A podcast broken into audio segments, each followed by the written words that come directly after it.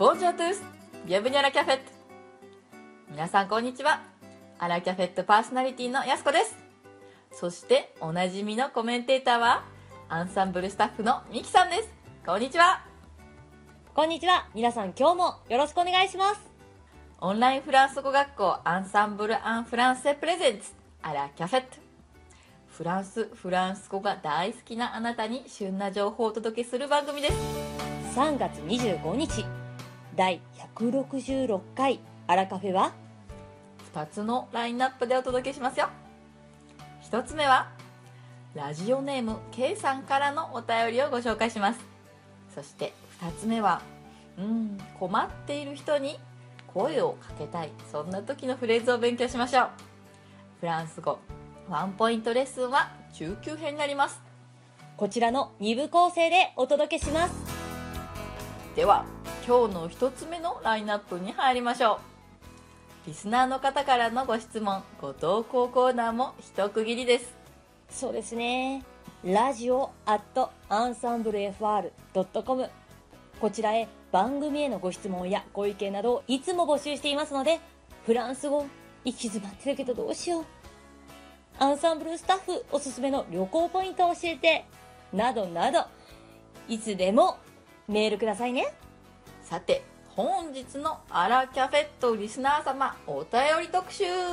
に行きましょうかでは今日もミキさんよろしくお願いしますはい。では、早速読ませていただきます。ハンドルネーム K さんです。やすこ先生、みきさん、こんにちは、K です。アラカフェリニューアルおめでとうございます。いつも楽しく拝聴しています。ありがとうございます。さて、お二人に質問です。1、やすこ先生は音楽で留学なさったとのことですが、これはぜひ聞いておくべきというフランスの作品はありますか？もちろん日本で鑑賞できるものも大歓迎です。私も下手の横好きで音楽をかじっているのでぜひ知りたいです。音楽はクラシックでも他のジャンルでも構いません。よろしければ教えてください2フランス語圏の旅行のおすすめの地についてミキさんの街紹介のコーナーを YouTube で拝見していると、行ってみたいと関心をかき立てられます。お気に入りはジアンの回です。さて、お二人はフランス語圏を個人でパックツアーではなく旅行するとしたら、どこがおすすめでしょうか？ちなみに私は今までパリ、南フランス、ブルゴーニュ地方、ランス、ブリュッセルを訪れたことがあります。おすすめの理由やお二人の思い出とともに教えていただけたら嬉しいです。一部でも良いのでお答えいただけたら幸いです。これからも楽しみにしています。よろしくお願いします。ケイ。ということですが、ケイさんお便りありがとうございました。安子先生、まず最初のご質問。ズバリフランスでのおすすめのコンサートは何でしょうか？うーん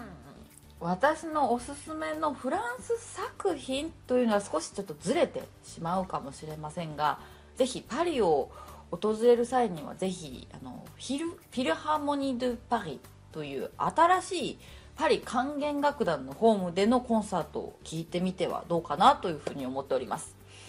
以前はあのサル・プレイエルというパリ8区にあるコンサートホールがあのパリ管弦楽団、まあ、よくパリカンなんて言われますけれどもこちらのオーケストラのホームだったんですけれども昨年秋に19区にあるこのフィルハーモニー・ド・パリという大規模複合施設にホームを移動されたんですね。このホームには大ホールコンサートホールそして劇場と3つのホールがあるんです。特に素晴らしい音響施設を整えた大ホールは2400人から最大3600人が収容できます。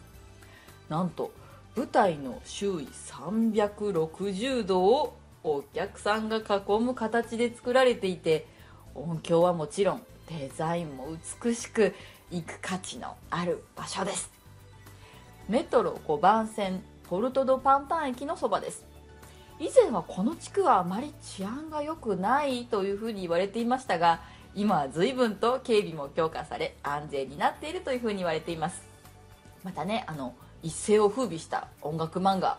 映画化もされました「のだめカンタービ」でパリ編の撮影が行われたパリ高等音楽院があるのもこの近くなんですね。のだめはね本当有名ですよね。私もパリに興味が出た時に友人にまずのだめのビデオを手渡しされまして まずこれを見てパリを勉強しろと言われ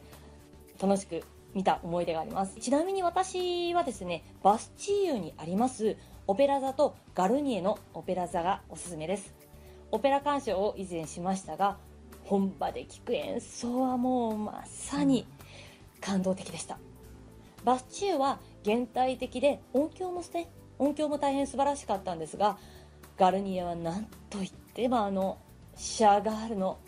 ね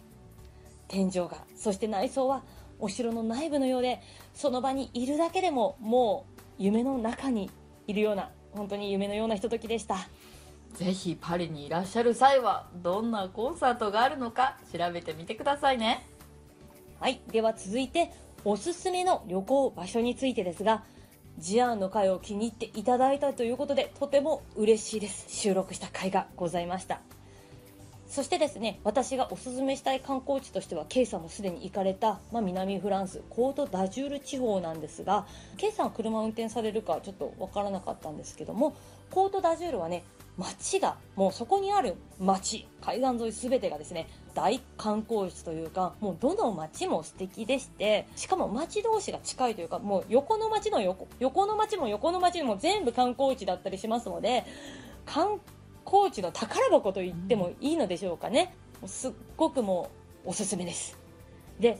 それでですねコトダジュール沿いの国の一つなんですがフランス語圏でもあるモナコもおすすめですね。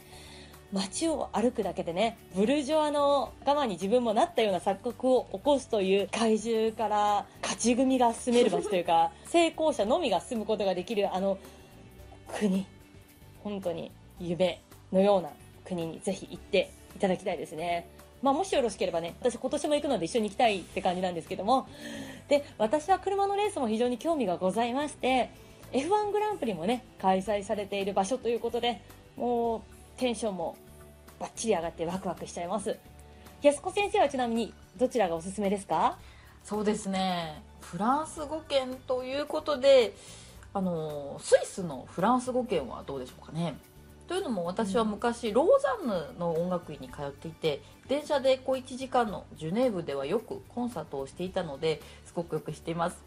特にジュネーブねスイスロマンド管弦楽団のホームのビクタリアホールもとても美しくていいホールでしたね。そう。ジュネーブからローザンヌの間なんですけれどもそこにはもう大きなレマン湖がありましてこうお向かいはこうエビアンです。フランス領なんですけれどももう移動、本当湖のすれすれを電車が通るんですけれども本当に電車の中から綺麗だなと思いながらこう通ったことを思い出します。ずっと電車にまたね乗ってると突然車内放送がいきなりドイツ語になったりイタリア語圏に入ったらあのイタリア語になったりするのもとっても興味深かったです。またねジュネーブというふうに皆さんご存知な町の名前かなと思うんですけれどもこちらはフランス語名なんですね。例えばジュネーブですけれども英語で言うとジェニーバ。またドイツ語で言うとゲンツかなんかこうガツッとした名前になってしまうので名前だけでもすごくいろんな国の言葉になって面白い、ま、国ですね。皆さんは英語フランス語ドイツ語は。フランスも皆さん話されていてさすが多言語族だなと言われるスイス人の皆様も大変感服いたしておりました、まあ、というわけであの私からはスイスでの特に電車での旅をおすすめしたいですね。しかしあのお金がねスイスフランなのでちょっと会計が面倒くさいかなというふうにも感じますけれども、まあ、結構ユーロで使えるお店も結構ありましたので、まあ、そういったところはいいかなと思います。あのちなみにあのお釣りはあのスイスフランで帰ってきます。スイスは私も時々、ね、年に1回ぐらい仕事で行きますけどもフランス語がゆっくりで非常に聞きやすいですよね。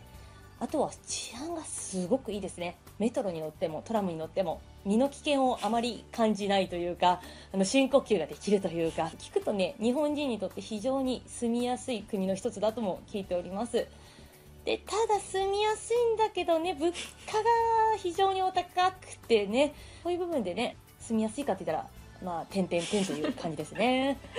そうですね。ただあのミキさんが今おっしゃったあの治安のことなんですけれども私実はあの携帯を電車に忘れてしまったことがあって翌日もう絶対にないだろうという諦め半分でこう駅に行ったらなんと案内所に届けられてたんですよ。絶対フランスではありえないです。もう絶対ないですね。あとあそういえば私あの電車の中に楽器を忘れたことがあります。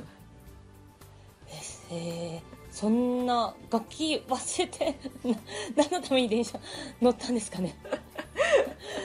いやもう本当にもうなんかミキさんドン引きされてますけども、まあ、電車からこう普通に降りてすごく体が軽かったんですよ、あれみたいな、うんうんそしたらあの当たり前なんですけどすぐに楽器を忘れたって気づいてもうすっごい焦ったんですけどもう次のえ電車がその追いかける電車なんですけど追いかける電車が5分後に出てたし、まあ、幸運の幸運ラッキーだったんですけれども次の駅が終点地だったんですね。ジュネーブで降りたんですけど次がジュネーブ空港なんです。そこで1回ストップされるのでそこで慌ててすぐに行ってこう待っていた電車で車掌さんが「これ君の?」とかってちゃんと出してくれたんで大丈夫だったんですけどいやもう一生の恥というかもう不覚でしたね。まあ終わりよければ全てよしそうかですね。さてあの私の恥ずかしい過去はここまでで終わりとしましょう。はい。ケイさんパリでしたら次回はぜひフィルハーモニー・ドゥ・パリまたはこうバスティーユですとかガルニエですね。でコンサートをお楽しみいただいたらどうでしょうか。そして、まあ、南フランスコート・ダ・ジュールのモナコあたりですとかまたはスイスへと足を運んでみられたらどうでしょうかアラキャフェットでは皆さんの質問疑問をやすことミキがお答えさせていただいております。ラジオアットマークアンサンブル FR.com こちらまでどしどしお便りをお寄せください。いやしかしですね安子先生楽器奏者が楽器を電車には置き忘れるって本当にあるんですね。あの意外疲れてたんですかね？そうそう。でも意外とあるんですよ。あの ゆある有名なバイオリニストがタクシーの中にあの有名なストラディバリースをね忘れていって、うん。その後出てきたっていう話もあるんですよね。まあでもこのねストラディバリウスストラドなんて言われますけどこれはもう億単位の値がついておりましてでも全部の全ての楽器にシリアル番号がついているので絶対盗んでも売れないんですよあれは。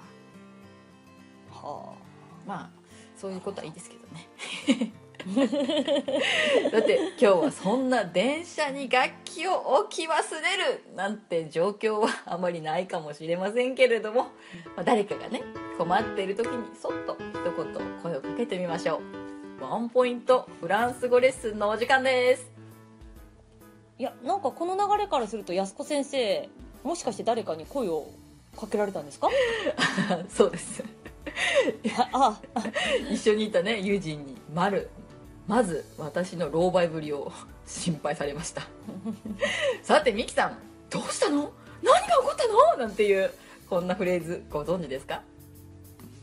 いやこれはね刑事物というかアクション映画でよく聞くフレーズですねケスキスパースケスキスパースケスキスパースケスキスパースみたいな。よく聞くね。覚えやすいフレーズの一つですよね。私も入門者の時に刑事とかがよく繰り返したりするのですぐに覚えられました。そうなんですね。ケスキスパス。ケスキスパス。そうですね。完璧です。ではひとひねりしましょうねミキさん。何が起こったの？という過去形にしてみたらケスキスパスはどうなりますか？ケスキスセケスキセパセ？ケスキスパセ。ええあのよく聞こえませんでしたよ。えっ、ー、とかえっ、ー、と過去形ですよね、あれちょっと JT ダウンが出る？どっかへどっか行っちゃったんですねく月に行っちゃってたんですね。はい、あのなんかさっきあのケスキなんか「さ」とかって聞こえちゃったんですけれども実はこの「ケスキスパス」を過去形にすると「ケスキセパセ」「ケスキセパセ」です「ケスキセパセ」こちらも一緒に覚えてみてください。あそうですね。キスキスパセ。ケスキセパセ。いやど忘れです。忘れてください。復習ちゃんとしておいてくださいね。この文は複合括弧ですけれどもどうして助詞が「えーとる」なんでしょうか？こちら詳しくは三輪先生の解説ビデオ文法20課でお伝えしていますよ。そっか20課か。スパセは題名同士ですからね。やられちゃいました。やられたって感じですよね。何でもきっかけにしてみてその都度表現や単語などを増やしてフランス語を楽しく学びましょう。それでは今回はここまでといたしましょう。アラキャフェットを運営しているオンラインフランス語学校アンサンブル・オン・フランセはフランス語を365日自宅で1回1500円からプロの講師に学べる学校です。フランスで叶えるあなたの夢応援します。やすことミキがお届けしました。第167回は大人気トシ先生によるフランス語バージョン。ピエール先生との対談をお届けします。楽しみにしていてくださいね。それではアビアント。オーバーオーバー。